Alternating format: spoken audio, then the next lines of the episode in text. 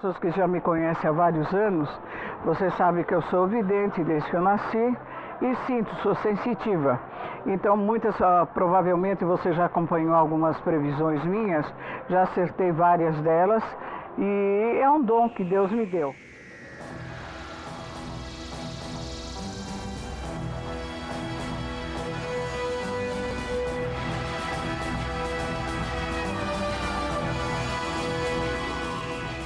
Dia, boa tarde, boa noite! Esse é o Canceladinho da Tardes, volume 4. E hoje a gente vai dar uma de mãe de nada? Mãe de nada? O que, que você acha que vem por aí em Doctor Who? Essa semana a gente teve um monte de coisa, finalmente a BBC deu o pontapé inicial uh, na divulgação da 13 terceira temporada. A gente tem um monte de novidade, a gente tem um monte de coisa pra falar, um monte de teorias nossas e também dos nossos seguidores lá no Twitter. Então, mas eu não vou ficar aqui só falando sozinha. Eu tenho meus companheiros comigo. Vamos começar por ele, o rei da rinha, Rusty. Olá a todos, é um prazer estar aqui novamente. E vamos comentar todas as nossas previsões furadas para a temporada. Ela, que também não conseguiu as meias de Doctor Who, Rafael Ackerman. Oi, gente, boa tarde, bom dia, boa noite, bom final de semana, não sei quando vocês vão ouvir isso aqui. Mas olá, com vocês. Ele, o nosso artista residente, direto do lugar que não existe, Lohan Neri. Aoa, boa tarde, boa noite, sei lá. Ela, minha comadre, a mulher que mais lê romance safado nesse mundo, Mariana Maís. Nossa, que coisa ótima ser apresentada dessa maneira. É verdade, mas que coisa ótima, né? Oi, gente, tudo bem? Eu sou a Renata DM1 e a partir de agora a gente vai conversar sobre o trailer, o que a gente acha que vem por aí uh, e tudo o que aconteceu uh, nessa última semana no marketing de Doctor Who. Bora começar? Bora. Bora. Bora lá então.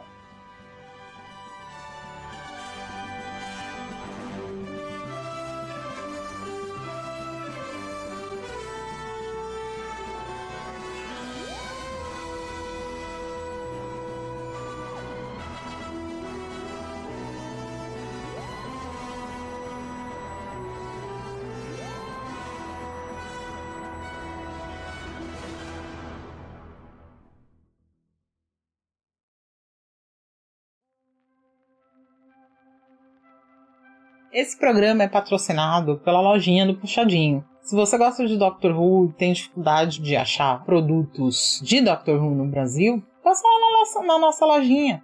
Ela fica lá na Shopee e você pode achar o link aqui na descrição do áudio ou então lá na nossa página no Twitter. No Twitter, nós somos o Puxadinho da Tardes, arroba Puxadinho Tardes, P-I-T, letra maiúscula. No Instagram, nós somos o Puxadinho da Tardes tudo junto. Oi, eu sou a Rafa e tô passando rapidinho para informar que o hashtag Halloween Rubian já está lançado. O nosso concurso Rubian de Cospobre, onde os três fãs mais criativos e originais ganharão uma caneca da Legenda Puxas. O concurso acontecerá na estreia da temporada, dia 31 de outubro, então não deixe para a última hora. Corre lá no nosso fixado do Twitter ou no post oficial em nosso Instagram e saiba mais.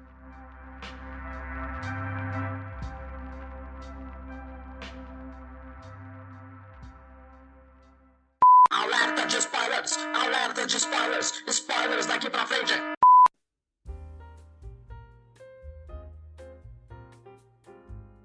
O marketing de Doctor Who começou uh, com alguns glitches na televisão, certo? Uh, foram aparecendo durante a programação, ficaram mais de uma semana aparecendo na programação, ninguém aguentava mais. Uh, a doutora quase batendo na tela: Can you hear me? Can you hear me? Uh, todo mundo já tinha ouvido. E aí, na... todo mundo já tinha ouvido, a gente já tava cansado. Aí começou a teoria, não, mas vão ser 13 vezes. Depois da 13 terceira vez, a BBC vai colocar o trailer no ar. 13 terceira vez e nada. Foram mais de 20 vezes passando na televisão. E o que aconteceu? É, no sábado, a coisa começou toda em, na, na, no sábado não, na quinta-feira, né, que foi um que avistaram os Sontarans, a nave Sontaran no, no porto de Liverpool. Uh, a BBC soltou uma foto muito legal. Na sexta-feira à tarde, todas as redes de Doctor Who simplesmente sumiram, desapareceram, escafederam-se. E todo mundo preocupado. Foi sem querer? Foi sem querer querendo? Foi golpe de marketing? Eles foram cancelados e tiveram que deletar pra evitar o exposed. Eles foram cancelados? O que aconteceu? Ninguém sabia.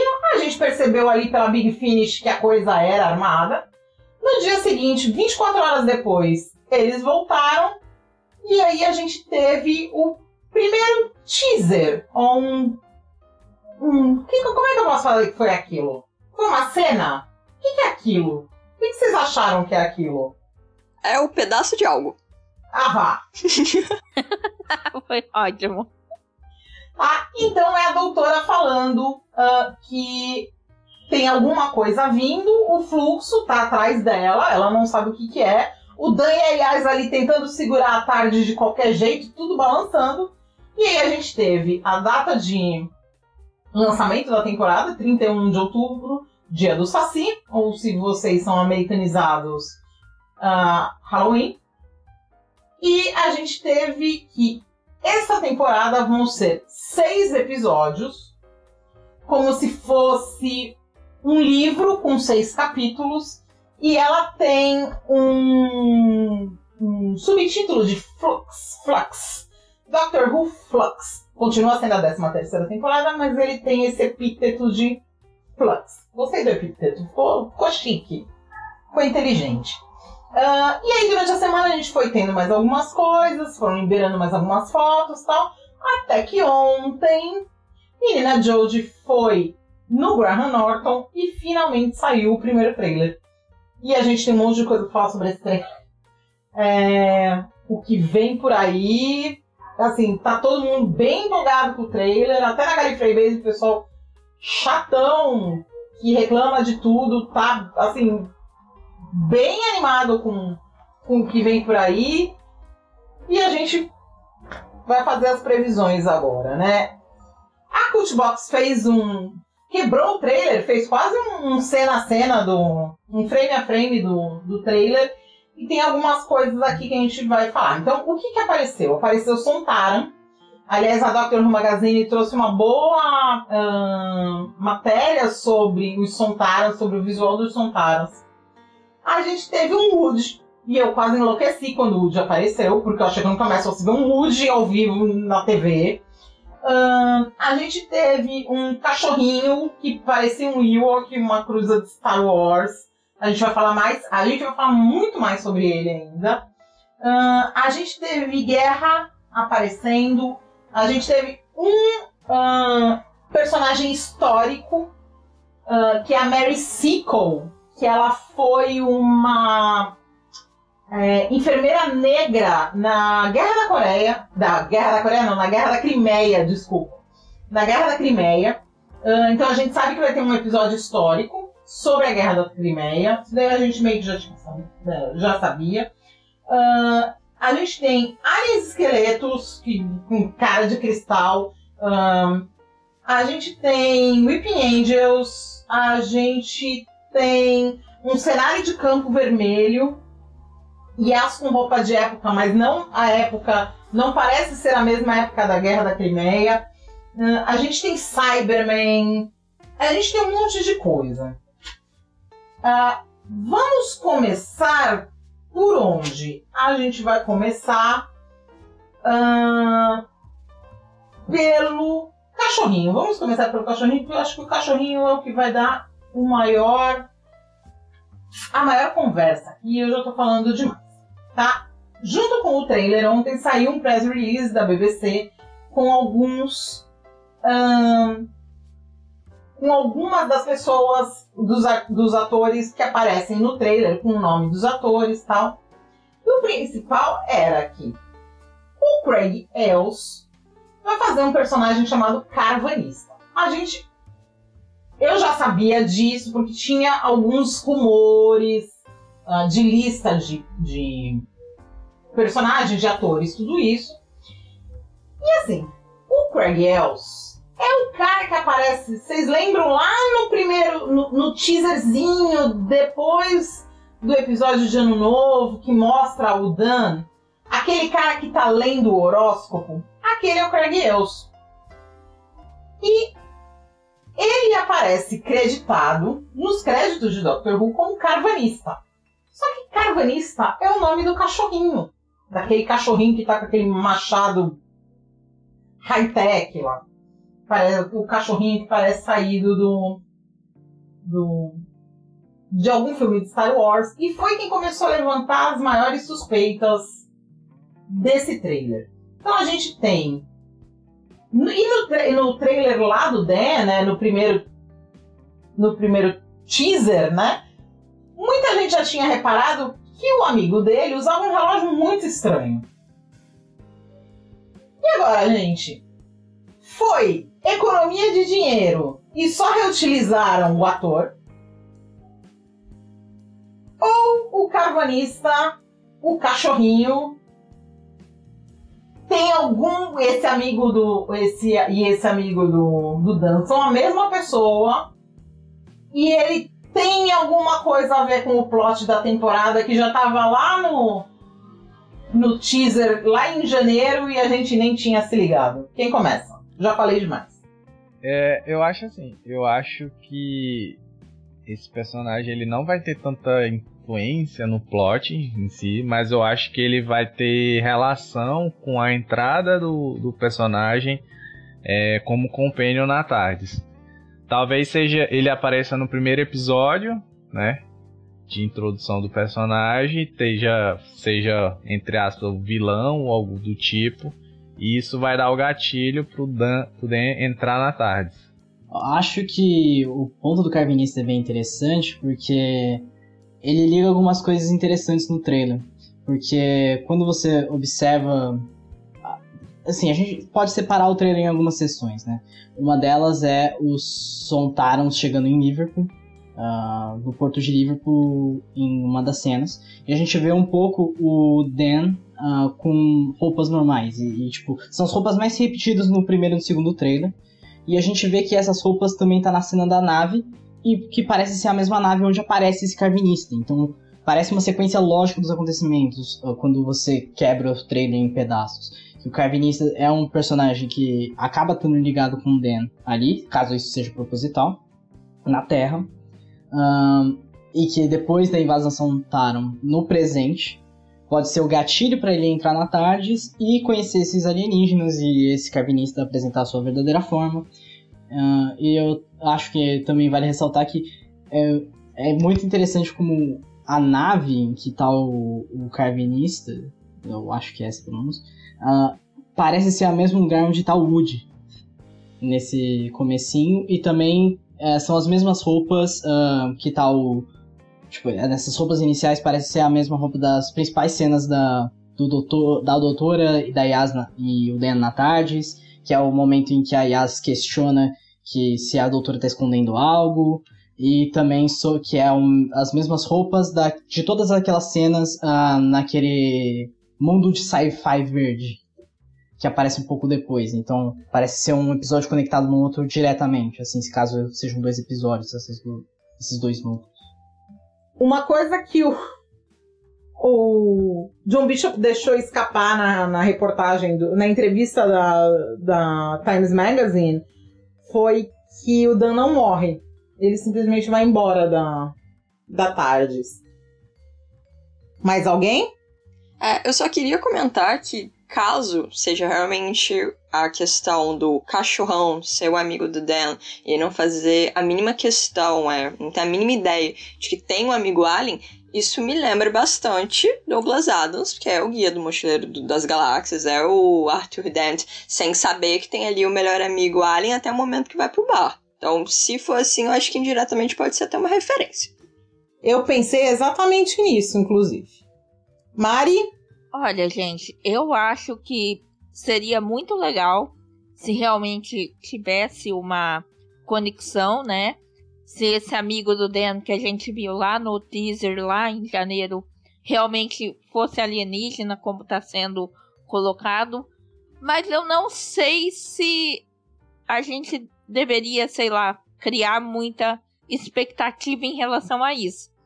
porque a gente conhece Doctor Who, né? Então, às vezes, foi simplesmente falta de orçamento. Vamos colocar o mesmo ator para fazer dois. Ele vai estar tá com, com uma fantasia, né? Toda uma, uma roupa para fazer o Alien. Então, vamos pôr o mesmo ator, entendeu? Vamos aproveitar que ele já tá aqui e já tá na folha de pagamento, a verdade é essa. O que você, a gente vê em televisão, você tem que prestar atenção que o mundo de televisão está muito fracassado. Se você prestar atenção, se você estudou e tudo, é um bom profissional, agora entra, pegam qualquer outra pessoa de fora que não estudou nada, tá entendendo? E já, você vê quantas atrizes e atores que nós temos desempregados, que a gente conhece vários, né? Aí aparece não sei quem num show, não sei do que lá, já botam lá para fazer teatro, botam na televisão ou, ou mesmo na rádio. Eu falei do, do Craig Ells, mas alguns atores que estão na lista uh, são a Sarah Powell como a Mary Seacole, o Gerald Kidd como um capitão britânico, que provavelmente é do mesmo episódio da Guerra da Crimeia, que provavelmente é o episódio dos Sontaran, tá? Uh, a gente tem a Annabelle Shawley, que não tem o nome da personagem que ela vai fazer. Uh, e o pessoal tava falando que provavelmente. Pessoal não, a Cult Box, né? Tava falando que era provavelmente no episódio dos Weeping Angels. A gente tem é, a Tadia Graham e o Blake Harrison uh, como aquela dupla, a moça com as feições assim mais orientais e o rapaz de barba, que vão correndo num, num campo vermelho. Uh, a gente tem, uh, quando a Yas com a roupa de época, o Kevin McNally e o Craig Parkinson. A gente vai ter ainda a Penelope Ann McGee, que é aquela senhora, o nome da personagem dela é Mrs. Hayward, e é a senhora que fala It's happening again, está acontecendo de novo. E o mais, eu acho talvez o mais importante aqui para discussão um pouco, seria o Robert Bradhurst, que ele é o senhor que aparece com um uniforme que parece da Unity. E nós temos rumores, alguns rumores muito fortes, de que a Unity está de volta no, no episódio de centenário da BBC, que é o episódio da regeneração da Jojo. É... Vocês acham que a Unity vem por aí? Com certeza, com certeza. Eu acho até que demorou já, assim. Eu já tava esperando a Unity chegar já há algumas temporadas, ou pelo menos alguns episódios aí da última temporada. Então eu espero que sim. É, eu também acho que, que rola, vai rolar. Tanto é que um tempo atrás saíram as imagens com a logo da Unity. Então eu acho que, que ela vai ter alguma relação sim. Principalmente quando a gente vê uma invasão alienígena acontecendo, né? De proporções épicas. Mas assim, a gente tinha visto que a Unity tinha sido fechada por falta de verbas com a história do Brexit. É, vocês acham que a Unity agora tem um braço fantasma. A Unity está sendo fundada, fundada no sentido de grana, é, por alguém? Ou vocês acham que é outra Unity? Eu, eu acho que vai ser a Unity do passado, porque a roupinha do, do personagem que apareceu, ela remete muito à Unity do passado. Porque, se não me engano, nos episódios que a Unity aparece, as roupinhas que o, os guardas, os, enfim, eles usam é uma roupa mais tática, né? Com, com tipo aquelas armaduras, roupa preta e tal. É, eu acho que para essa temporada, é, colocando que pelo trailer já dá a entender que a gente tem ali é, viagem ao passado, viagem ao futuro, no futuro no caso nosso presente, mas a gente tem algumas cenas que realmente remetem ao passado, tanto um passado mais distante quanto a um passado um pouco mais não tão distante. Eu acho que nesse primeiro momento volta a Unity mais antiga e aí quando for pro centenário, etc e tal, volta a Unity moderna. Porque eu, sinceramente, eu não consigo imaginar é, o pessoal realmente desistindo ou deixando que eles só cheguem e pum, fechou. Não consigo acreditar que as ações, que todas as atividades não continuassem por baixo dos panos, mesmo sem verbas, sem licença do governo. Sempre foi assim, gente. É, e eu acho que tem outra coisa, né? Porque a gente poderia ter tido Torchwood. E aí a gente sabe o que, que aconteceu, todo, né, toda a polêmica em torno do, do Barrowman. Então eu acho que talvez trazer a Unix seja também para meio que é, tomar esse lugar que poderia ter sido de repente de Torchwood nessa, nessa temporada, nessa história, né? Então também é uma uma teoria aí que a gente pode pensar. Você tinha falado, né, dos, dos atores que estão cotados é general. Eu vi, tipo, uma galera colocando que um dos caras de verde que aparece lembra um pouco o Brigadeiro. E acabou de passar para mim que se pegam o, o Brigadeiro ali numa época mais jovem, e a gente tem ali a Rutinha, a Dr put ali, a gente não sabe exatamente onde encaixa, do segundo, terceiro doutor. Ah, eu só deixo isso no ar. Hum. É, eu, eu sou da teoria de que a Ruth é uma doutora 6B. Eu sou dessa teoria. Mas vamos ver. Falando em Ruth, será que ela aparece? Acho que dá as caras sim, mas não vai ser o foco da temporada. Sei lá, acho que ela aparece, aí a Doctor fica confusa, tipo, você me ajuda a ajudar essa coisa aqui, essa confusão que tá tendo, você me ajuda. Só que ela vai e não ajuda. Aí depois ah, o pepino fica para depois. É só uma pergunta. É, se a Ruth não aparecer, porque a gente vai ter que ter uma resolução da história. Vocês acham que ela aparece nos especiais? Eu acho que ela vai. Acho que ela não aparece nessa temporada. Eu acho que talvez ela apareça mais pro final, assim, nos últimos episódios. Eu acho que ela vai aparecer realmente nos especiais. Eu acho que essa temporada vai ser mais dedicada à resolução do, do fluxo estão botando aí e eu acho que isso tem relação ao plot da temporada anterior, né, que é o Timeless Child.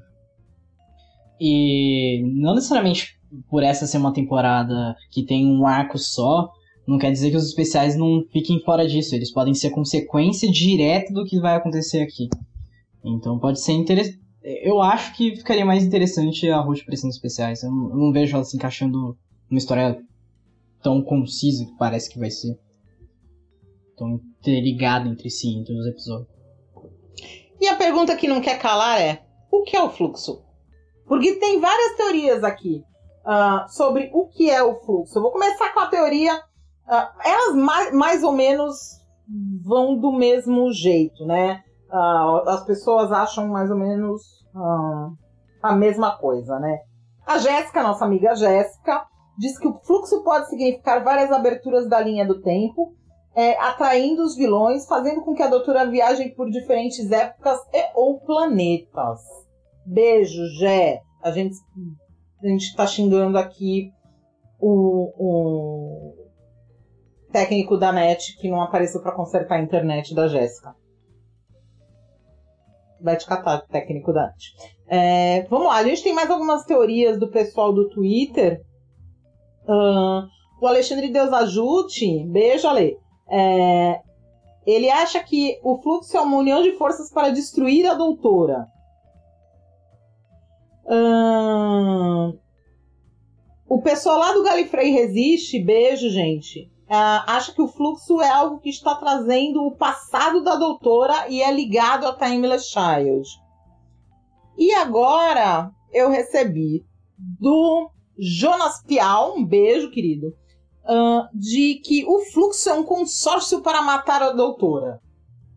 Eu acho que assim, eu tendo a acreditar que o fluxo ele seja algo mais voltado ao arco da Time, da Time of Children, como a gente viu uh, anteriormente, e eu acho que ele tá muito ligado para os aliens do Reino da Caveira de Cristal. Uh, Porque, né, sei lá, parece que a parte mais importante do trailer até agora foi isso. E é a única coisa que parece fazer sentido. A gente tem muito pouca informação para supor sobre o fluxo ainda. Mas eu acho que tende a esse caminho. Pode ser também algo meio. meio Loki, né? Tipo uma organização que vai atrás dessa galera que, que fica futricando a linha do tempo. A doutora é alguém que, que fica mexendo com a linha do tempo o tempo inteiro, fica interferindo. Embora, embora ela fale que não, mas ela, ela dá uma interferência assim. E pode ser, pode ser que, seja isso, alguém, alguém, alguém atrás dela, né, pra impedir que ela fique zoando a linha. Eu acho que o fluxo é algum tipo de doutrina ou seita, tá? Que aí seriam aqueles, aqueles seres que estão cobertos de branco, que o Weiner até acaba encontrando, que acaba também sendo a galerinha que parece com o mestre caveirinha, né? Que são todos esqueléticos. E eles protegem o que seria tipo aquele prisma que aparece também no trailer. E eu acho que aquele prisma ele tem alguma relação com essa questão de múltiplas, é, múltiplas linhas é, temporárias ou múltiplos fluxos de energia ou múltiplos universos. Eu acho que é realmente alguma coisa energética ali e que por algum motivo pode ter sido alterada, pode ter sido liberada. E aí calhou dessa dos monstros se aproveitarem para ir aqui na doutora. É, o Jonas está acrescentando aqui no Twitter agora que o tal do Flux também sabe o segredo da doutora Fujona. Eu não sei. Pode ser, claro, que eu esteja errada. Nós estamos só jogando teorias aqui. É por isso Mas... que o nome desse. É por isso que o nome é, não, desse. Sim. É mãe de nada. Mas é, nós somos as mães de nada mesmo, né? Mas assim, agora eu vou dar um, um palpite. Eu não vejo fluxo como um ser ou uma. Não, não personifica o fluxo, para mim, pelo menos. Por isso eu acho até a teoria da Rafa bem interessante, no sentido de ser uma seita, de ser algo que cuida desse fluxo do tempo, né? Porque fluxo me dá essa impressão mesmo de movimento. Então, eu acredito que possa ser algo que possa realmente ser para proteger o tempo andando corretamente. E daí, claro, chega a questão da doutora, que nós sabemos que, ah, eu não interfiro, isso só interfere. Isso sempre foi assim desde o começo da série. Então, eu acho essa teoria bem interessante, inclusive. E isso vai de encontro também com todo o logo que está sendo criado, toda a imagem vis uh, visual dessa temporada, que é as faixas da doutora em uma linha reta e elas vão se bifurcando e espalhando, né? no fim. Pode ser, pode ser também é, relacionado aos monstros, né? Os monstros, eles estão é, destruindo esse fluxo, aí vão atrás da doutora para ela dar um jeito nessa galera, para poder retomar o fluxo, a, a forma contínua que ele é. Afinal, ela, ela ainda é uma Time Lord e, né, até agora ela é a última novamente, né? Visto que o mestre o mestre na temporada anterior, anterior destruiu tudo. É, essa coisa de, de vocês terem citado, é de ser alguém que controla realmente as linhas do tempo, a única coisa que me preocuparia nessa questão seria a seguinte: implicaria que os Time Lords, então, meio que se apropriaram de mais alguma outra coisa, de mais alguma outra raça, de mais algum outro grupo. Então, isso é meio que mexer um pouquinho com mais uma camada que é, em traços, bem estruturada na série, né? Que faz parte da, da história, assim, da série. Mas eu acho que tá sim relacionado ao arco da Timeless, porque a gente tem aquel, aqueles filtros roxos da Doctor caindo, ela tá caindo em algum lugar, ela tá sendo jogada em algum lugar, e eu acho que esses caminhos, esses locais para onde ela tá indo, esse, essa questão do fluxo, para mim tá tudo ligado com a Doc também indo atrás de quem ela é. Então, para mim, essas coisas estão todas conectadas. Eu acho que o conceito do fluxo também é isso, de todas as coisas, coisas estarem conectadas. Então, é um nome, né? É um subtítulo aí que tem múltiplos significados. Então, É, no dia que saiu, na- no sábado passado, quando saiu é, aquela cena, né, ah, da doutora falando que o fluxo está vindo, trazendo com ele Sontaras, Weeping Angels ah, e mais um monte de coisa, começou a pipocar um- uma entrada da, da Tardes Wiki ah, sobre flux, né? E falando que o fluxo é um indivíduo ah, cuja história está continuamente ah, mudando. Um fluxo é criado quando um indivíduo usa um limitador super caótico, o que quer que seja que isso significa, ah, setado para voltar no tempo, mas não muito longe no espaço, ah, e enfraquecendo, ou afrouxando a sua própria história. Tá? De onde saiu essa história, esse- essa entrada de fluxo? É de um livro chamado The Book of War, ah, que é uma das várias coisas que trata de um negócio chamado Fraction Paradox, né? The Book of War é a primeira, é o primeiro livro do Fraction Paradox, que são alguns livros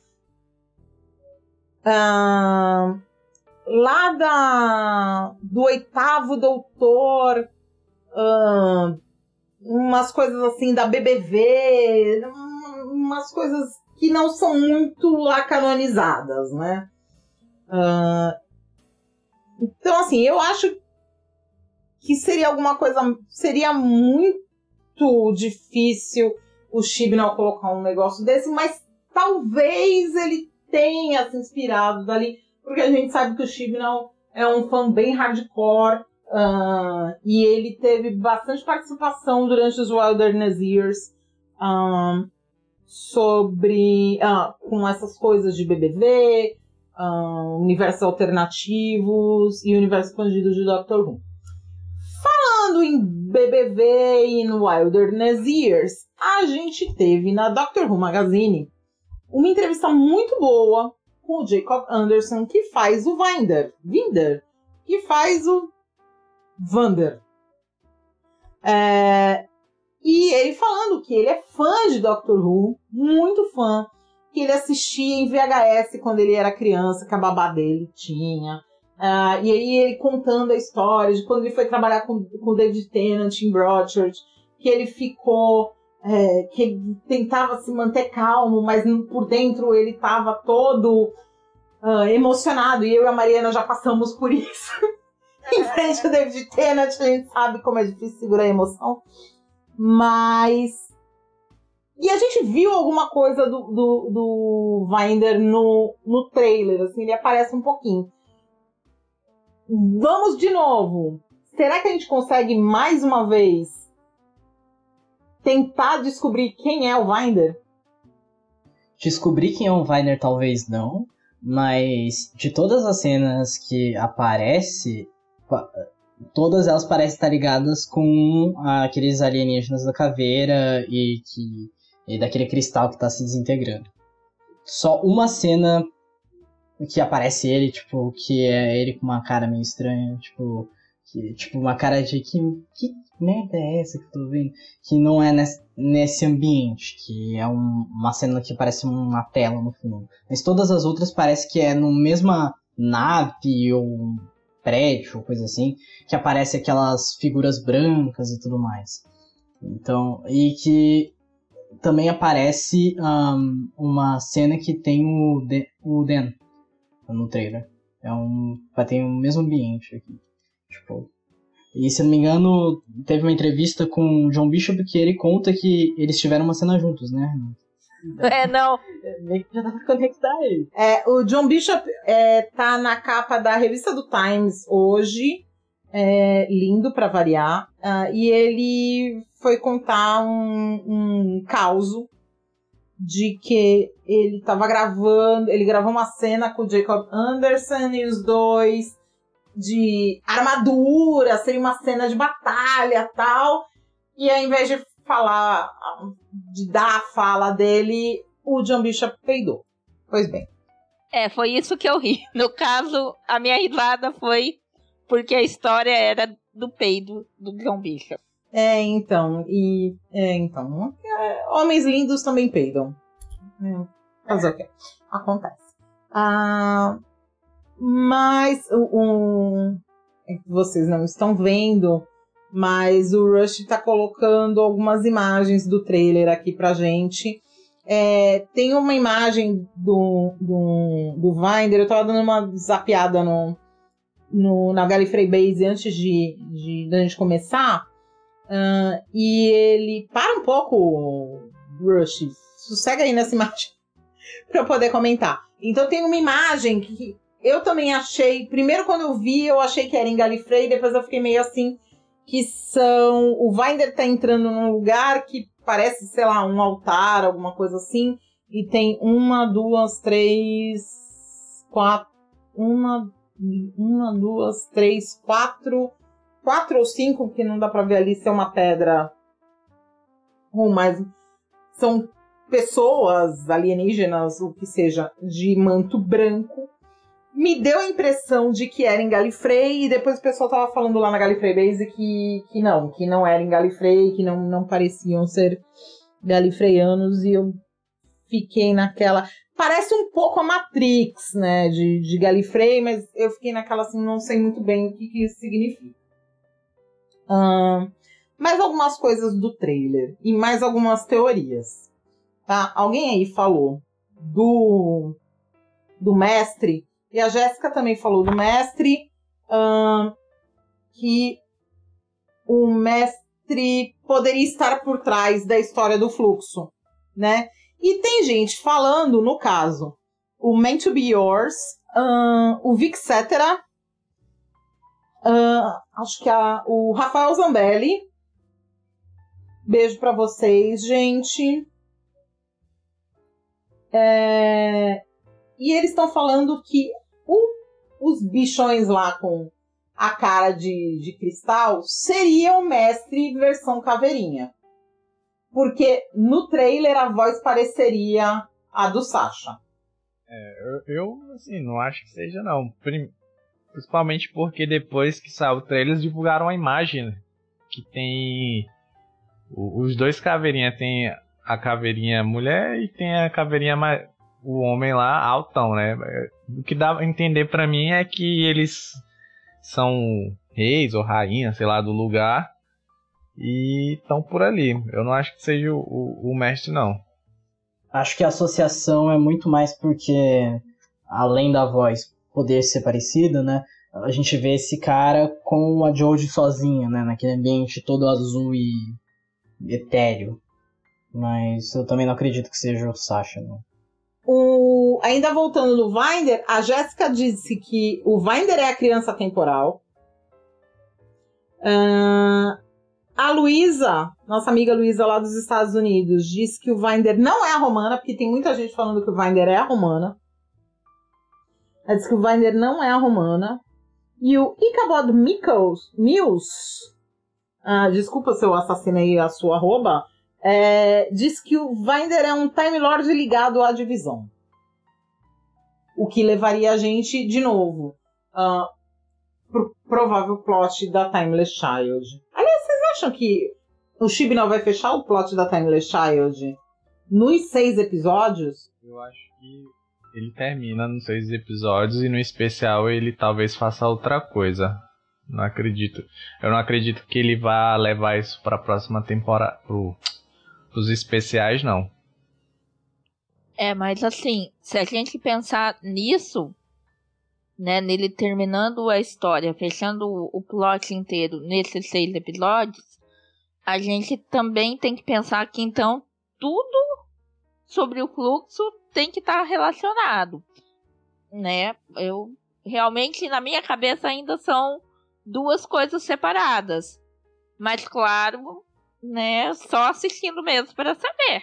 Eu acho que é forte chance dele acabar isso, porque no, acredito que no primeiro trailer a, a Yas ela dá uma ênfase numa pergunta de que a doutora tá escondendo algo dela. E obviamente o que ela tá escondendo é o que aconteceu no último episódio da 12 da temporada. E talvez ah, todo o arco dessa temporada seja a doutora tentando esconder, só que todas essas ações estão culminando para essas respostas. E ela vai ter que uma hora soltar, ela vai ter que uma hora enfrentar essas consequências e enfrentar com outras pessoas suportando ela, né? E não sozinha. É, eu não acho que irão finalizar totalmente, mas eu acho que vão dar um belo de um andamento. Eu acho que o fluxo tá sim de alguma forma ligado com o arco da Timeless. Inclusive, Renata, você tinha dito que alguém disse que o Master poderia ter trago o fluxo. É, o encontro da doutora Jory com a doutora Rutinha também pode ter causado esse colapso e aí, sei lá, ativado o fluxo, alertado o fluxo, também é uma possibilidade. E é interessante, uh, uma coisa que você citou sobre a entrada de Flux no, na TARDIS Week, é sobre essa coisa de voltar no tempo. E a gente tá vendo, uh, pelo menos alguns monstros uh, de Doctor Who nisso, né? O Weeping Angel, basicamente, o poder dele é, basicamente, é tocar numa pessoa e ela volta no tempo. E ela consome o tempo que fica, nesse tempo restante que ela vive no passado. Os Sontarans, por exemplo, eles atacam no presente quando estão no Porto de Liverpool, mas eles aparecem depois de novo no passado. Sem contar a própria, a própria Jodie, que é uma viajante no tempo. Né? Então é um tema recorrente. Sobre os Sontarans, o que a gente vê é que, primeiro, uh, eles aparecem sobre o Porto de Liverpool, mas ao mesmo tempo eles estão aparecendo uh, na Guerra da Crimeia. E, tipo, a Guerra, da, a Guerra da Crimeia, eu até coloquei aqui, eu anotei, porque esse podcast também é cultura. Uh, a Guerra da Crimeia aconteceu entre 1853 e 1856 entre o Império Russo de um lado e do outro lado uma coligação formada por Reino Unido, França e o Reino da Sardenha, contra o expansionismo do Império Russo, que estava se aproveitando uh, da queda do Império Otomano e ele foi lá e, e, e anexou a Crimeia. Duzentos e tantos anos depois, a briga continua a mesma, porque o Putin está fazendo tudo de novo. Mas isso é coisa para quem ouve xadrez verbal. Outro podcast. É, mas eles vão aparecer lá. Uh, tanto que uh, tem uma cena no trailer que, é, que são as naves caindo as naves Sontarans caindo, que é uma cena até completamente amarela, é, que doeu a vista, é, que você tem a doutora, o tal capitão e a Mary Sickle. Então, é, até que ponto é isso? Até que ponto a gente vai ter essa coisa onde o fluxo uh, interfere com passado e presente? Uma coisa também que a gente meio que não tá muito levando em consideração e coisa, a gente tinha teria uma uma HQ do Capitão Jack que seria sobre uh, portas temporais, né, time windows, janela, janelas temporais, time windows, uh, que seria ligada ao episódio 2. Mas depois do que aconteceu, uh, toda a polêmica do Barrowman, tudo isso, cancelamento dele. Eles colocaram essa HQ na, na geladeira e puxaram uma HQ que viria depois, que é a HQ do oitavo, do, do oitavo com o décimo primeiro e a Rose, uh, que vai, que começa agora esse mês. E quem viu as fotos, porque eles colocaram lá a imagem, é o que aconteceu com e ela tem essa coisa de ter dois tempos. Porque você tem uma, um universo. A, a BBC liberou duas páginas.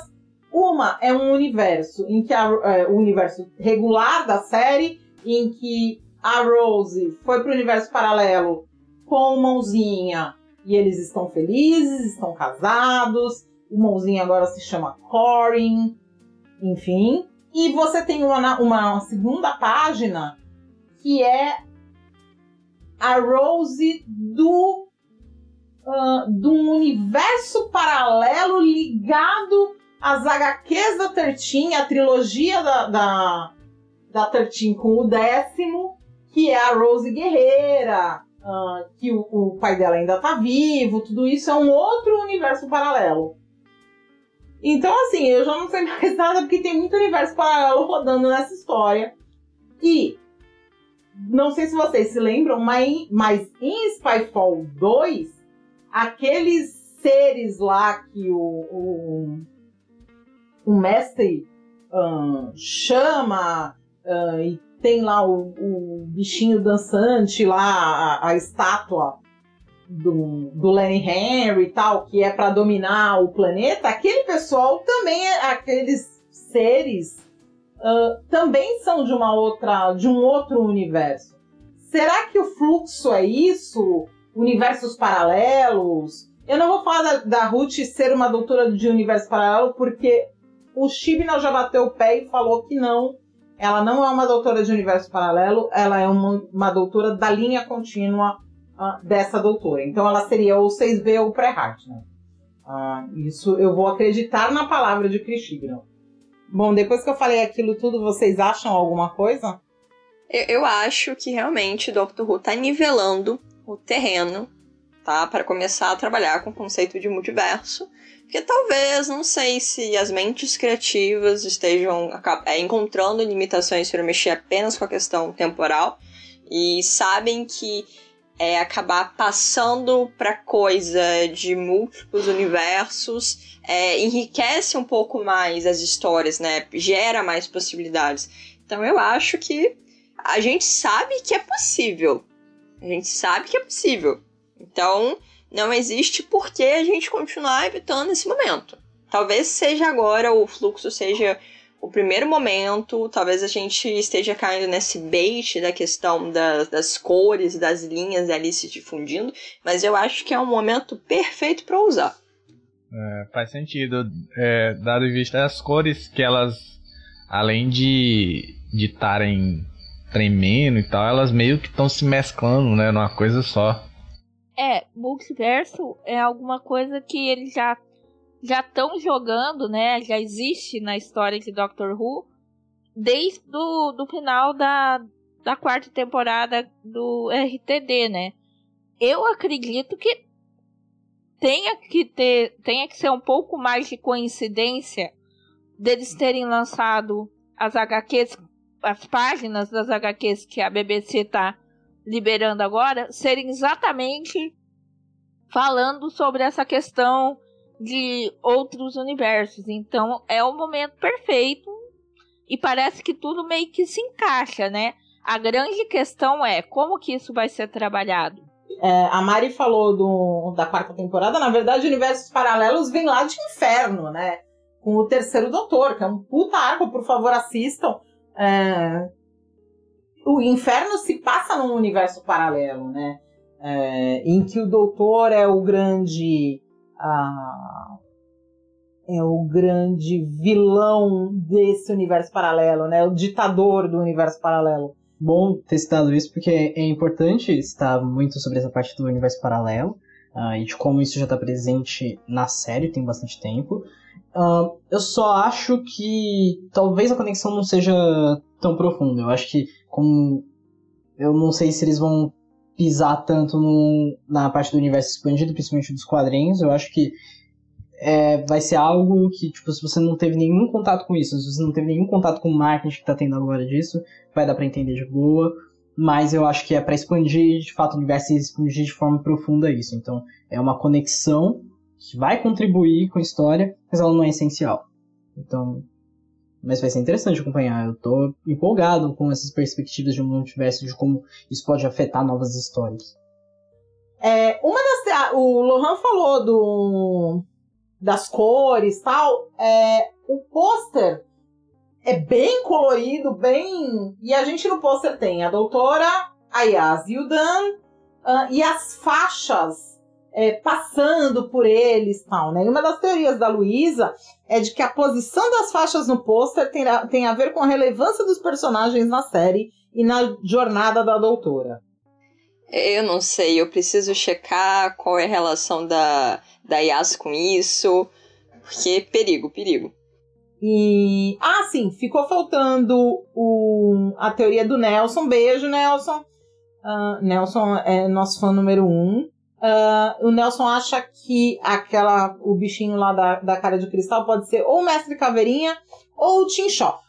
Quando eu vi ele pela primeira vez, o, o monstro lá da cara de cristal, eu pensei que podia ser alguém do. do.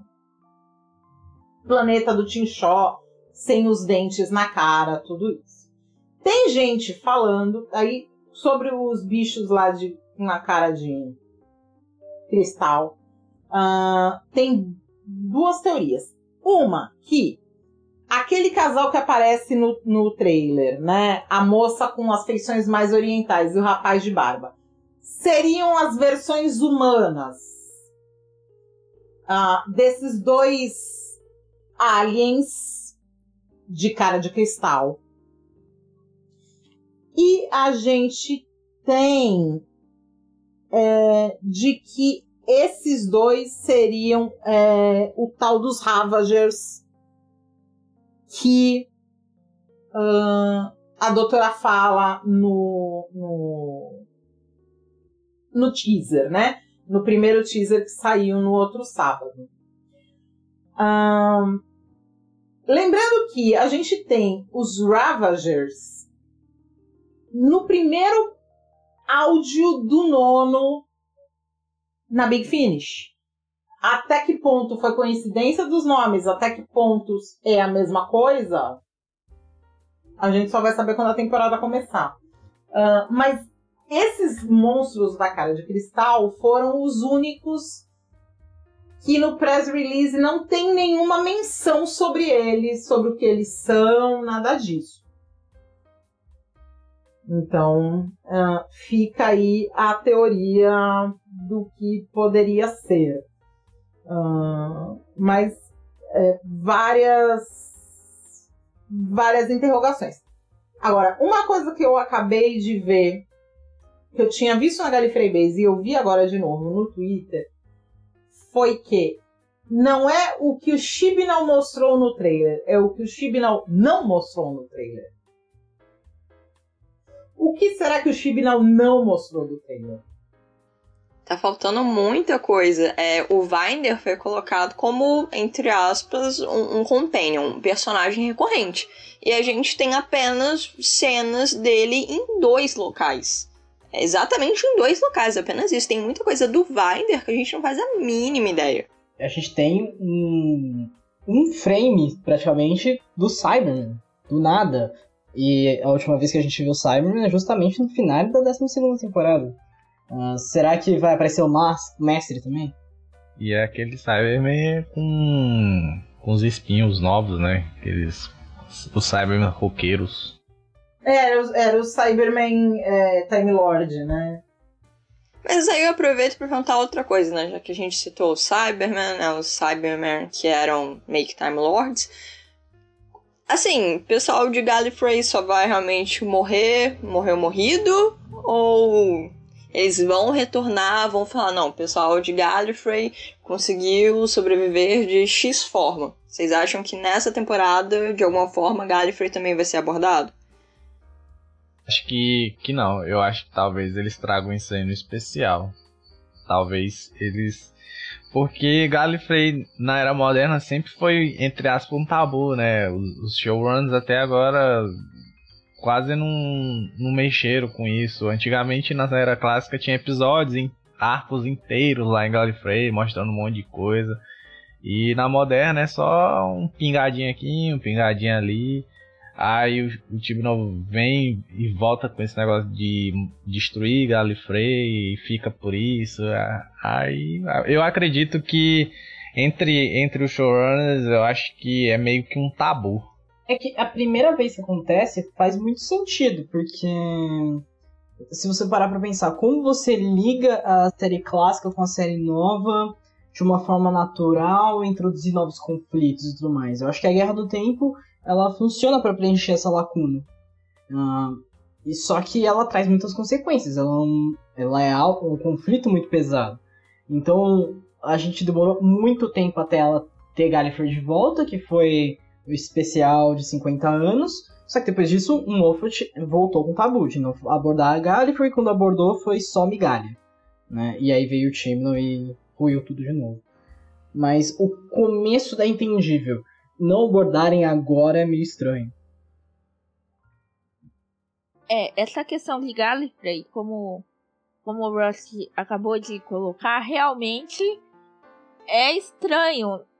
Teria que mexer agora, porque quando o Moffat voltou com Gallifrey do nada, eu sou uma das que mais criticam essa volta de Gallifrey. Eu acho que a gente não deveria ter ela de volta, mas ele que é o showrunner tá na, na série, né? Mas ele voltou e ele não explicou, ele não desenvolveu nada em cima de Gallifrey. Então, eu não sei, eu sou uma das que já falei, não queria Gallifrey de volta e, portanto, que se não voltar mesmo, se der um jeito de sumir com ele de novo, por mim tudo bem.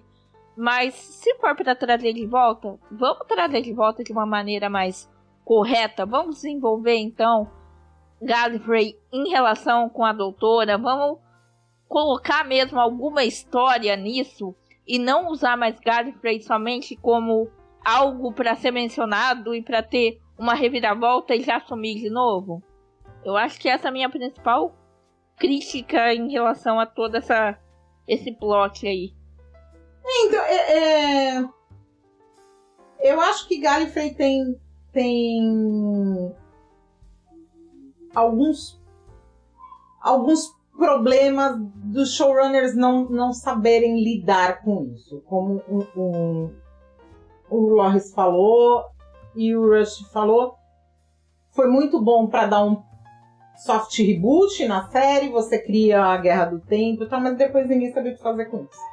É, como alguém falou, o Chibnall vai voltar com vai voltar com Galifrey só pro Russell na próxima na próxima temporada acabar com Galifrey de novo, né? E eu acho que meio que vai ficar nessa, assim, volta com Galifrey, destrói Galifrey de novo, vai e volta, vai e volta. Apesar que Time Lord de tudo filha da puta tem que ser destruído mesmo. Mas é, quem sabe lidar com, com, com Galifrey mesmo é a Big Finish. Então é, eu acho que fica uma coisa meio complicada é, de se abordar na, na série. Ah, você já tem um, um mundo de. Um, todo um lore de Galifrey, já todo certinho, bonitinho, direitinho na. na. na Big Finish e. não sei, eu acho que trazer isso pra TV vai desmontar muita coisa, vai. Então acho que eles pensam. É, deixar que o, que o Briggs toma conta da coisa que aqui a gente não vai funcionar muito bem. Sim, sim, mas o meu ponto é que talvez seja um pouco anticlimático ou traumático, só, ah, beleza, todos os seres de Gallifrey viraram Cybermen, enfim. Eu acho. Hum. É, e tipo, agora mais do que nunca, eu acho que. Sei lá, eu acho que eles vão deixar a Gallifrey esquecida, tendo em vista que a relação com, da doutora com Gallifrey é nada mais que um, ela sendo um experimento, né? Eu acho que agora o que, que a doutora vai querer é saber as origens dela, né? Buscar saber quem é realmente o povo dela e não sei o que e tal. Eu, eu acho que talvez saber quem é o povo dela não, não não tem tanta importância, assim, de onde ela vem, que povo específico que é tal. É, mas é mais uma peça para ela continuar odiando os Time Lords, para ela continuar odiando o Ômega e, o, e o Rassilon e, e todo o alto comando de Galifrey, que é uma coisa desde sempre. Porque o que, que o doutor fez? Ele simplesmente entrou, pegou uma tarde emprestada e foi viajar pelo universo e nunca mais voltou. E quando voltava, sempre tinha alguma treta, sempre tinha algum alguma escaramuça, sempre tinha alguma coisa ali dos Time Lords apontando para cima dele. Então, eu acho que cada vez que passa, ele tem mais motivos, a doutora tem mais motivos para para não querer voltar para Galifrey. ah, por todo o mal ah, que Rassilon e, e o Alto Comando de Galifrey fez ah, ao doutor e a doutora, no caso, agora, né? É, a- agora eu fico, eu fico curioso como ele vai desenvolver, como o Tibnon vai desenvolver isso, né? Tendo em vista os históricos aí de desenvolvimento de personagem dele, como ele vai desenvolver essa relação da doutora com o passado dela e o, o- os Time Lords, né? Como ela vai lidar com isso. O caminho mais fácil para esse conflito interno sobre quem ela é é um pouco ela refletir sobre o significado dela ser doutora. Novamente. Porque é uma, é uma forma fácil de você resolver esse próprio conflito de identidade. Porque você. Agora você não sabe mais sua origem, então quem você é? Se você não sabe de onde você veio. É, a gente meio que acaba voltando pro, pro 12, eu sou um bom homem. Que ele tinha essas dúvidas de se ele era um bom homem.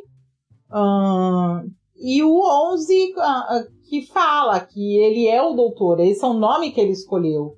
O nome dele original não importa, ele é o doutor, foi o nome que ele escolheu e ele quem, é, é- é esse, quem, é, esse é quem ele é, é o nome que define ele. Ah, eu, eu acho que, que o Chibnall meio que vai acabar indo por esse caminho de, de ficar com. Não vou explicar muito, não vou. Uma coisa meio Lost, meio final de Lost. Ah, não importa de onde eu vim, o que importa é pra onde eu vou. É, então. Eu acho que ele vai usar. Eu, eu ainda acho que tem alguma peça faltando nesse quebra-cabeça todo. É, eu tô reassistindo, toda vez que vai começar a temporada nova, eu reassisto tudo. E eu tô reassistindo. Eu comecei a quinta temporada. A sexta temporada agora. E a quarta e a quinta temporada. eu comecei a quinta? Sexta, nem sei mais que temporada que eu tô.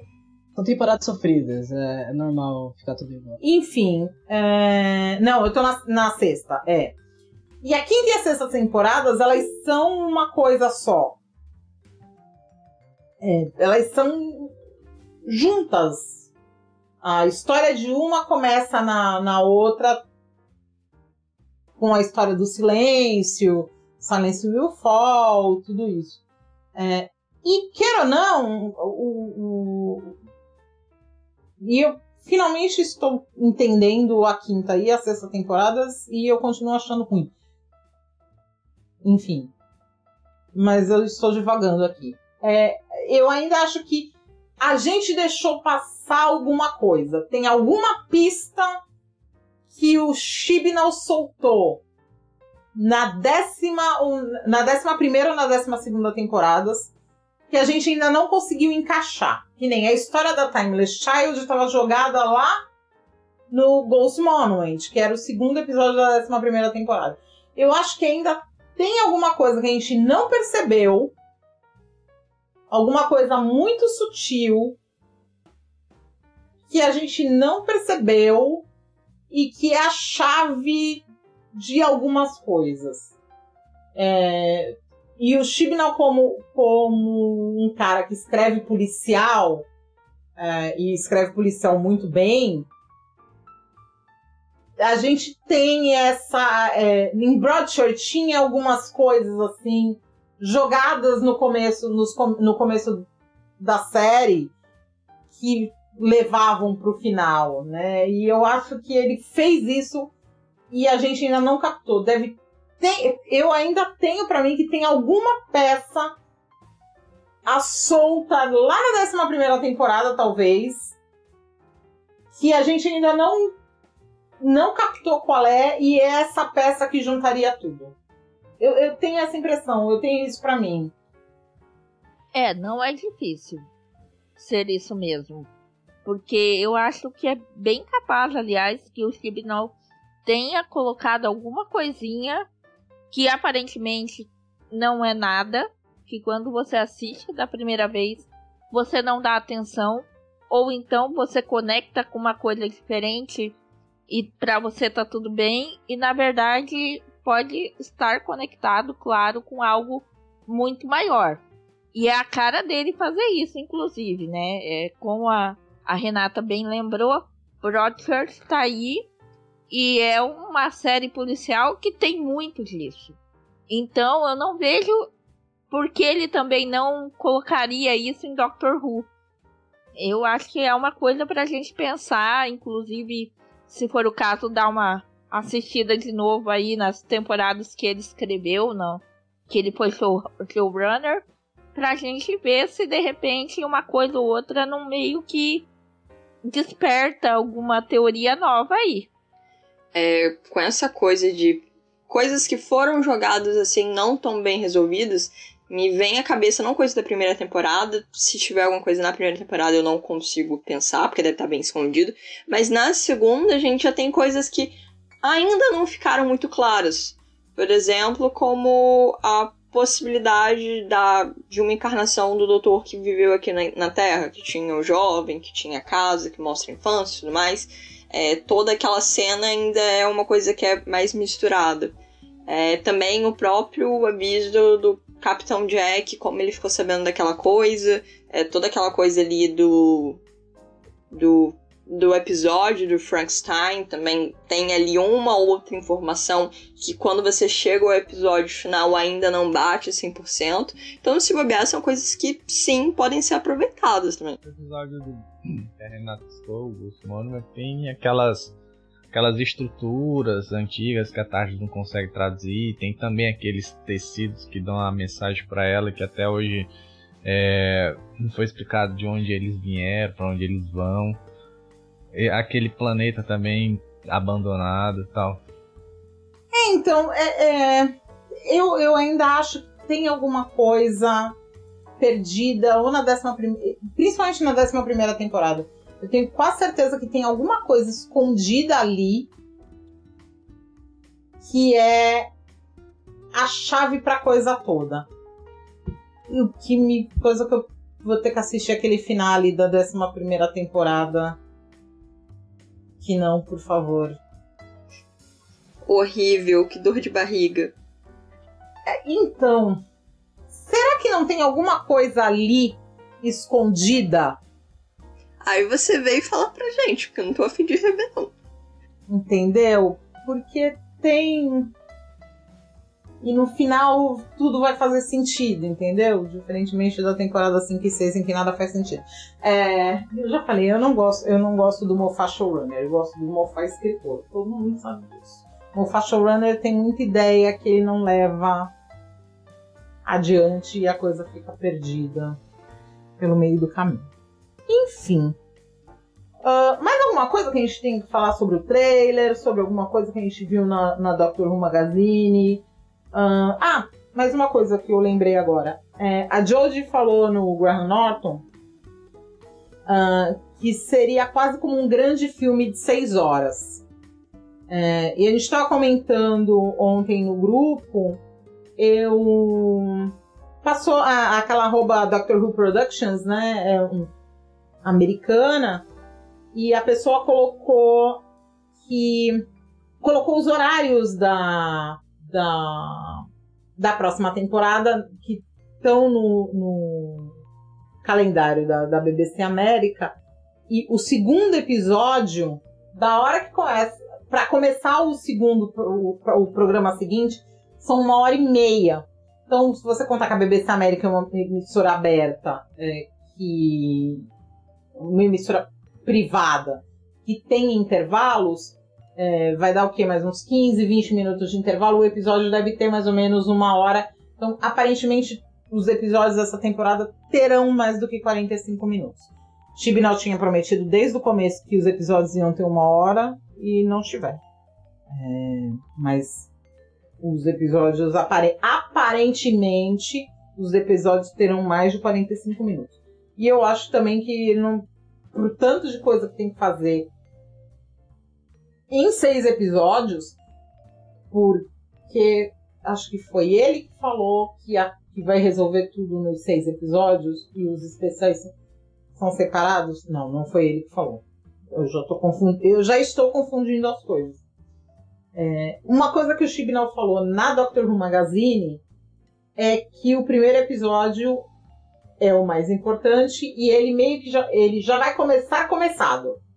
Ah, talvez como em Human Nature, ah, que o doutor e a Marta estão no meio de uma aventura. A é, o que o Chibnall falou foi que ah, o primeiro episódio, o capítulo 1 de Flux, começa com o- a doutora e a Yas já no meio de uma ah, de uma aventura. Eu acho que isso aí se encaixa com aquela cena que teve no trailer delas de pendurada de cabeça pra baixo, algemada. Eu acho que que aquilo é do começo, é já é de início de episódio aquilo. Eu também acho. E aquela cena deve ter sido muito divertida, de elas vêm rolando assim, no, elas deviam estar presas num cabo, rolando tal qual Cláudia Leite no show. Mas, enfim. Agora uma, agora uma coisa que eu lembrei que saiu uma imagem do do Dan com o Graham, né? Aparentemente o, o Graham vai fazer uma aparição aí no nas temporadas. Uma coisa que o, o John Bishop deixou escapar na, na reportagem, do- na entrevista da, da Times Magazine, foi que o Dan não morre. Ele simplesmente vai embora da, da Tardes. Aê, finalmente. Não tem muito. Eu não sei que tanta gente fala que os Companions morrem, porque só dois Companions morreram, que foi a Catarina e o Edric. Não, mas assim, é, Sair de livre e é, espontânea vontade. Então, não, é, sair sem uma sequela, um trauma muito grande, sem esquecer, sem. Sai, sai, sair tipo Marta. Martin Graham e Ryan. É, mas foi uma saída super, super, super anticlimática também. Com certeza. Ela saiu pra ficar com o Tom Ellis. Não é anticlimática, é climática até demais. Não, não, não. Aí climático até demais. Marta nunca errou, até demorou pra ir embora. No, no caso, não, porque eu queria mais tempo em tela, por favor, não. Não me cancelem no Twitter. Eu tô, eu tô falando que demorou pra largar o Dex, né? Demorou pra largar o Tenant. Já tinha que ter ido embora. Mulher se valoriza. Só que o que eu tô falando que foi anticlimático foi o Graham e o Ryan. Aquilo foi muito anticlimático. É, eles saíram, Qualquer coisa. eles saíram e foram cuidar da vida, né? É que o Graham saiu não querendo sair direito, né? Ele meio que saiu por causa do Ryan. Fala a verdade, Luiz. Ele saiu porque não ganhou um abraço. Sim, verdade. Ele, ele saiu porque quando ele falou com a doutora que tava com medo de, de, de vo- do câncer voltar, e ela, ah, beleza, legal. Que bom, né? Então, o no especial no centenário da BBC, né? No especial, é, o Graham volta. A gente não sabe em que condições e tem cenas dele conversando com o Dan. É, alguém ainda brincou na Gallifrey Base. Os dois podiam abrir uma agência de, de detetives ou de caça-aliens, alguma coisa assim ah, da terceira idade, né? Não, fazer um clube igual o pessoal de, de Love and Monsters. É o Linda, Linda, é o Linda, É. mas sem o Absorbaloff, por favor. por favor. Assim, o que eu achei interessante das imagens que a gente já tem dos trailers ah, é que meio que já dá pra montar uma certa cronologia do- dos episódios. Né? Como a gente tava comentando que a cena que tá Yas e a Doutora penduradas naquele universo meio sci-fi pode ser um começo de temporada, é, é interessante porque só tem elas duas e elas estão com a roupa do começo né, da série. Aí a gente vai passando por algumas imagens do Dan parece que ainda tá em Liverpool, e aí você tem o ataque Sontaran. Ahn, aí você tem o amigo dele virando cachorro. ahn, o Wood parece estar na mesma parte. ah, eles se encontram na tarde ainda estão com essa roupa. E quando eles começam a ir no Sontaran no passado, que já provavelmente é outro episódio, eles ainda estão com a mesma roupa. Então parece algo bem sequencial mesmo. ah, sobre esse começo de temporada. Ah, as coisas começam a ficar mais confusas temporalmente, assim, cronologicamente, ah, um pouco mais pra frente, quando aparece os carinhos de caveira, de cristal, ah, quando a gente tem cenas da Yas e do Dan que parece que é no mesmo episódio do passado, com Sontarans e tudo mais, mas que elas- eles estão com outras roupas. Esse, esse, esse daí talvez possa ser. Lembra muito roupas é da época da Uni- Unity, né? Antiga. Sim, pode ser. Esse casaco da Yas marrom aí, que parece que matou um Muppet pra fazer, é, ele é bem. é, bem anos 70 mesmo.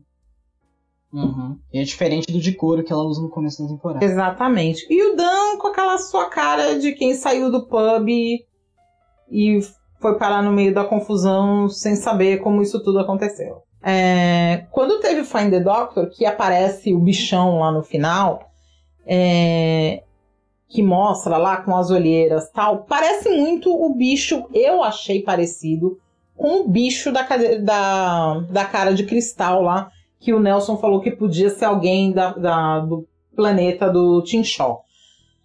Ah, tem gente falando que não, que aquele lá era um Sontaran. é, no final podia ser até as duas coisas, as duas imagens, mas eu acho esse bicho da, da caveira de cristal. é, não confundir com aquele filme horroroso do Indiana Jones, muito parecido com o que estava no final do, do Find the Doctor. E se for isso mesmo, ele vai ter uma, algum tipo de importância. Um, porque, como eu falei, não tem menção a ele no, no, no press release da BBC. A BBC soltou o press release lá com o nome dos atores, tudo, mas não informa quem são esses. É, foi o que eu falei. Pode ser aqueles dois que aparecem no A Moça Oriental, o Rapaz de Barba. Ah, podem ser uma, podem ser as versões humanas desse desse bicho aí. Eu vou chamar de bicho porque eu não sei se é vilão, desse alien, né? Aí. É... Mas o- como é que ele fala no, no trailer? É a batalha final, não é isso? Vamos lutar a batalha final. É, então, assim, ele tá falando isso pra doutora ou ele tá falando isso de alguma outra. Tá falando isso para a doutora ajudá-lo? Ou ele está falando isso para a doutora porque esta seria a batalha final entre eles? Eles têm cara de vilão, mas eu acho que eles não sejam vilão. Inclusive, essa, essa imagem que o Rush colocou da- do outro Alien parece bastante com, com o do, do, do teaserzinho que foi publicado, porque os dentes dela também são pontudos, né? Que nem o, o que foi publicado lá. No Doctor. Isso. Agora eu fico, eu fico meio da dúvida. Eles são, eles são, eles vão ser realmente vilões ou eles vão dar a impressão que são vilões? Tipo aquele episódio do do passado da família da Yaisk. Tem todo uma construção de que aqueles bichos são vilões, mas no final das contas eles eles não são vilões e estão ajudando, né? Pode ser também que, que eles não sejam os vilões da parada e estejam sofrendo alguma consequência do fluxo. Assim, é, eu não tô julgando pela cara, eu tô julgando pela roupa, tá? Tem roupa de burguês, então pra mim é vilão.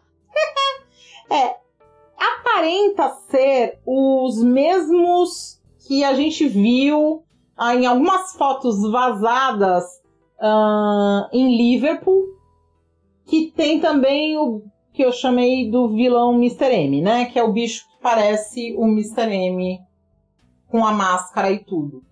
Ah, e parece ser a, a menina, parece ser a mesma que é a. Como é o nome dela? Annabelle Shawley. Ah, parece ser aquela moça que seria a namorada do Dan. Então. Mas é, como eu falei, é o episódio Mãe de Nada. A gente não sabe o que vai acontecer. É pura especulação. Ah, Especulação improvisada aqui. Desculpa interromper, Renata. Ah, acabei de ter uma epifania, talvez. Ah, você estava dizendo que esses dois aqui, né, os dois que aparecem meio isolados no trailer, né, que são dois humanos que parecem estar num planeta meio desértico.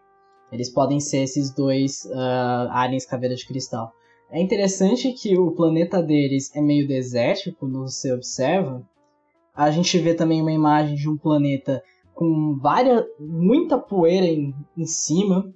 como se ele estivesse sendo absorvido, desintegrando, que é um efeito parecido com o que você tem nas caveiras, né? Seja nos elementos que, que ela tá tocando, ou a própria cabeça da, de uma das caveiras de cristal.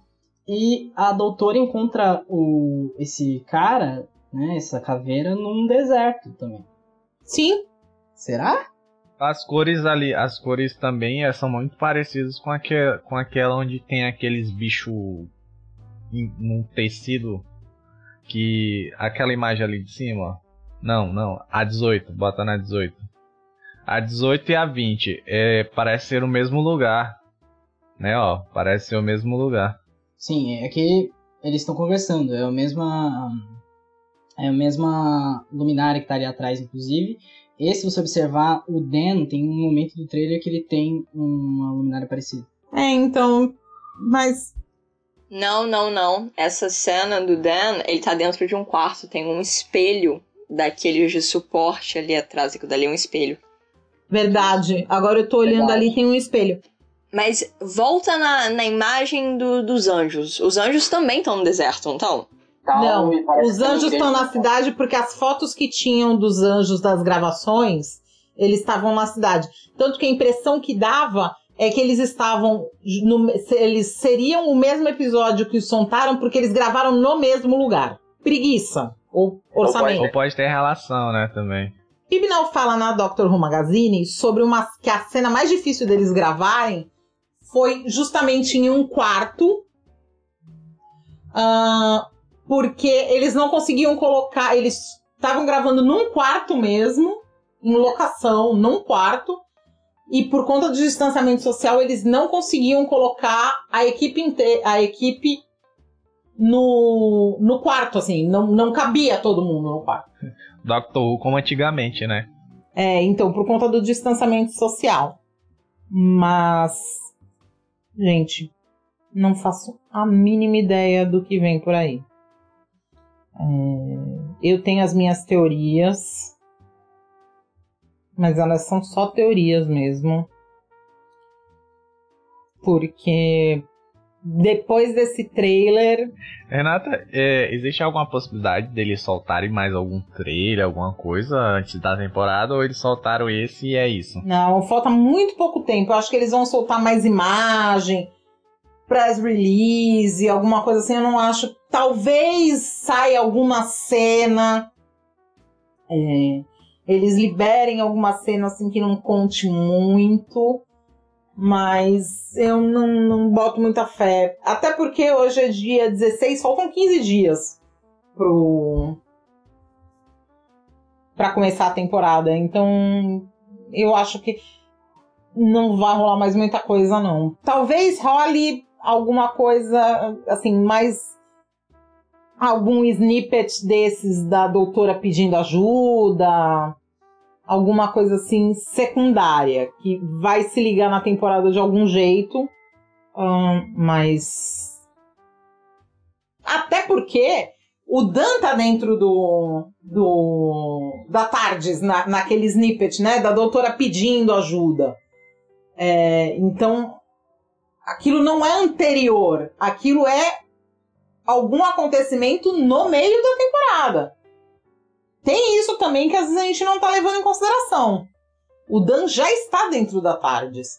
Porque quando as imagens, a imagem começava a clarear, é, quando começaram esses glitches, é, a gente só conseguia ver, assim, você- quando você clareava a imagem, você conseguia ver Yas, mas você não conseguia ver o Dan. Quando o Dan aparece, quando apareceu a imagem completa, que eu vi o Dan, eu tomei um susto. Porque eu achei que aquilo seria alguma coisa pré-temporada. E com o Dan ali dentro, não é uma coisa pré-temporada, é uma coisa, pelo menos depois do primeiro episódio. Que o que a gente sabe é, o primeiro episódio vai ser aparentemente uma invasão de Sontarans em Liverpool. E o Dan, no meio dessa confusão, é que o Dan acaba entrando na, na, na Tardes. E a gente sabe disso por quê? Porque o John Bishop tem boca grande e acabou soltando tudo isso. Já dá certinho com o Moffat, então. E eles estão com a roupa do, dos primeiros episódios. Sim, ele tá com a roupa do primeiro episódio. Então, esse snippet aí do, do da doutora Can you hear me? Eu preciso de ajuda, o flux, o flux tal, o fluxo tá vindo e como é que eu deixei passar tal e tá trazendo, tá trazendo o bonde todo. É, isso daí já é uma coisa de ali fim de primeiro episódio, começo de segundo.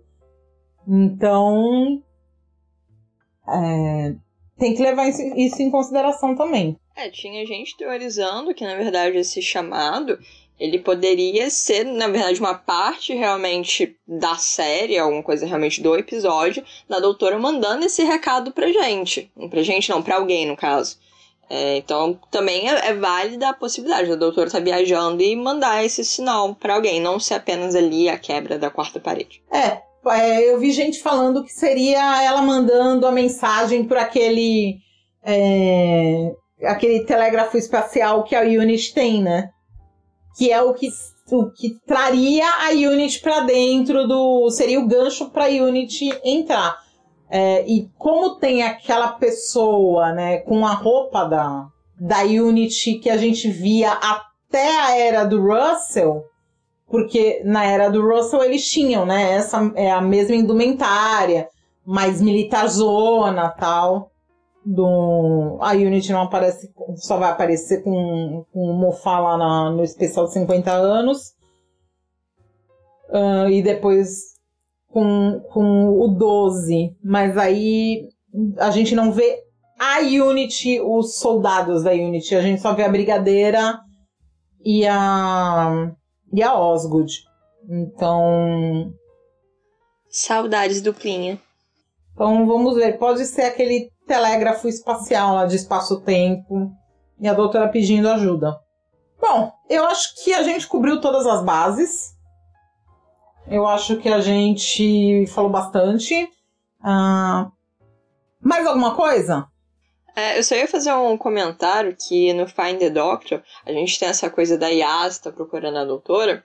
O que significa que a doutora não está apenas escondendo alguma coisa apenas pela forma como ela não está falando, não está se comunicando, mas que talvez a doutora tenha feito viagens paralelas, realmente sem a Yasa, e deixado a Yasa ali no shopping, ter feito outra coisa, enquanto investigava e ia pegando informação, até o momento em que foi realmente interceptado. Né? É o que o Find Doctor nos dá a entender. É uma boa teoria. Porque no final tudo está ligado, né? Tudo, tudo tem que estar conectado, teoricamente. Eu acho que a gente podia dar, dar o, o nosso parecer sobre as expectativas, né? De, do que, que a gente espera da temporada. É. Meu Deus, o Rush me coloca o João Kleber e o teste de fidelidade, eu não entendi por quê. Você tá querendo dizer. A doutora Você tá querendo dizer que, que Tasmin existe? Ban, eu quero o ban do Luiz. Você tá querendo dizer que Tasmin existe e a doutora está traindo ela com alguém? Porque se isso for, se for isso, eu sou completamente a favor. Vamos, vamos ser cancelados. Não, inovação em Doctor Who. Ai, ai. Ah, faltam 15 dias para a temporada começar. Vão ser seis semanas curtas, né? Porque eles vão passar rapidinho. Uh, e eu acho que a gente só vai se ver no próximo canceladinho só no final da temporada. Então vai ser esse podcast é o podcast da expectativa e daqui a algumas semanas a gente vai ver o podcast da realidade. A gente vai fazer um contraponto. É... Loris, o que, que, você acha que vem aí daqui a 15 dias e pelas próximas semanas? Então, eu ainda, dada as temporadas anteriores, eu minha expectativa é bem baixa na real. Eu espero, assim, que o, o Tiberon tenha aprendido a desenvolver melhor a relação entre os personagens, né? E que ele desenvolva também o, o arco da Timeless da criança sem tempo irmão, né?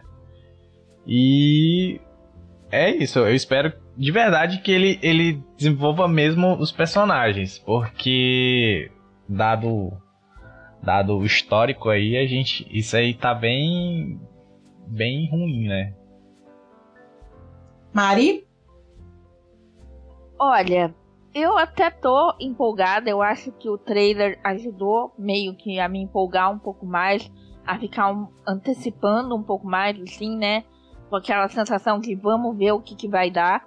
Claro, a gente sempre fica meio com o pé atrás, porque realmente a gente teve problemas sérios em desenvolvimento de relacionamento em relação à doutora com os companions dela, né? E claro, a gente já entra nessa que é a última temporada mesmo da 13 terceira doutora e é a última temporada mesmo também do Chibnall como showrunner e já entra sabendo dessa desse final, né? Que já vem com gostinho de final. Mesmo tendo, claro, os especiais depois, a gente já começa a entender que a história tá caminhando para uma finalização. E o que a gente quer com a finalização é realmente as respostas das perguntas que foram propostas para gente. Então, eu quero ter uma resposta e uma resposta de uma maneira bem assim completa sobre todos os plots que o Steve não jogou aí. Que quando ele jogou eu achei muito bom, mas eu achei muito bom já pensando que haveria uma resposta muito boa para isso, né? E se vier uma resposta meia boca, aí vai ficar tudo meia boca. Então a minha expectativa é que venham as respostas, que a gente possa realmente se entusiasmar novamente com Doctor Who e já pensando aí que vai vir um especial de 60 anos e que vai vir RTD de novo, né? Rafa? Estava no fluxo. Avistei a temporada no grau. Sabe o que eu quero?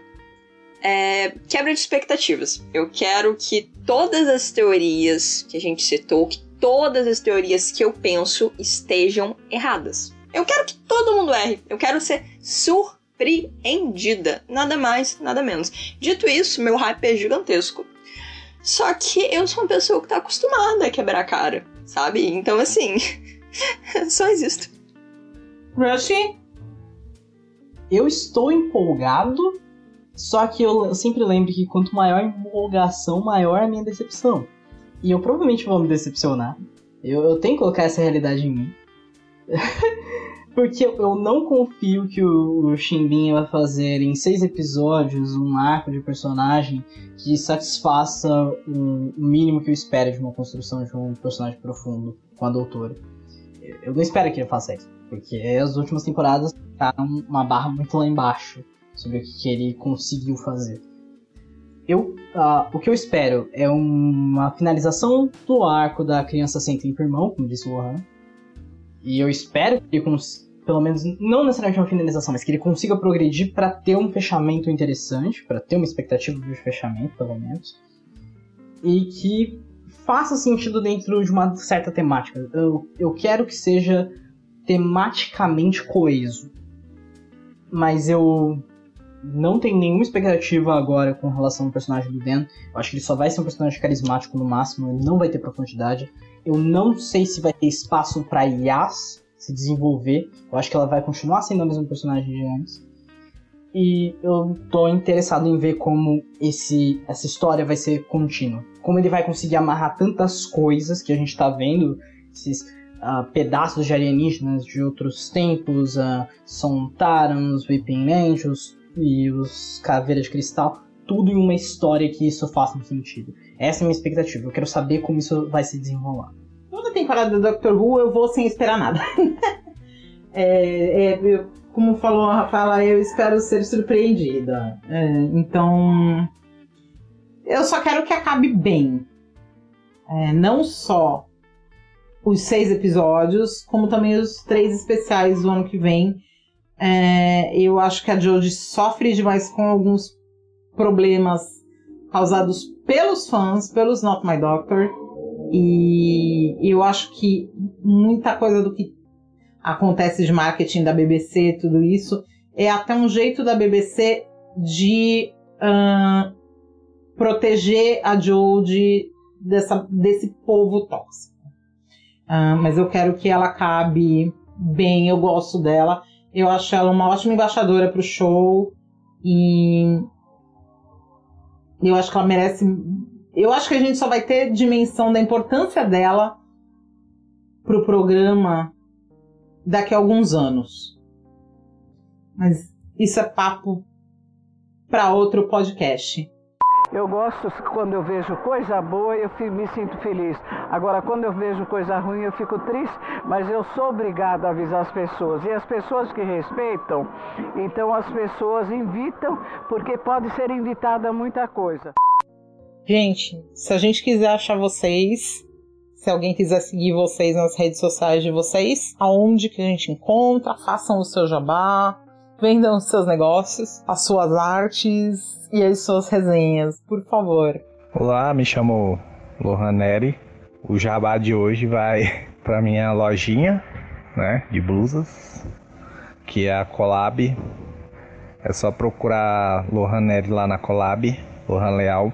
E também eu faço commissions ou desenhos por encomenda, que eu acho melhor falar desenhos por encomenda do que commissions, porque, né, Brasil. Qualquer coisa dá pra me procurar lá no Twitter, né, arroba lohano, underline leal. E é só mandar a DM lá pra mim que, que logo eu vou responder. Sou a Mari, a DM4 do Puxadinho, e vocês podem me encontrar no meu blog www.pequenosretalhos.com, onde eu falo sobre livros, séries e, claro, Doctor Who, e também no Instagram, arroba Pequenos Retalhos, e no Twitter, arroba Pequenos Retalho. Sim, infelizmente, o S é mudo no Twitter. Gente, é isso. Muito obrigada pela presença de vocês. É, a gente falou pra caramba e a gente espera que a temporada seja boa, que todo mundo goste e que a gente volte daqui a algumas semanas para saber se as nossas previsões estão corretas ou estão completamente erradas. Ah, é isso. A gente se vê por aí. E até a próxima. Tchau, tchau.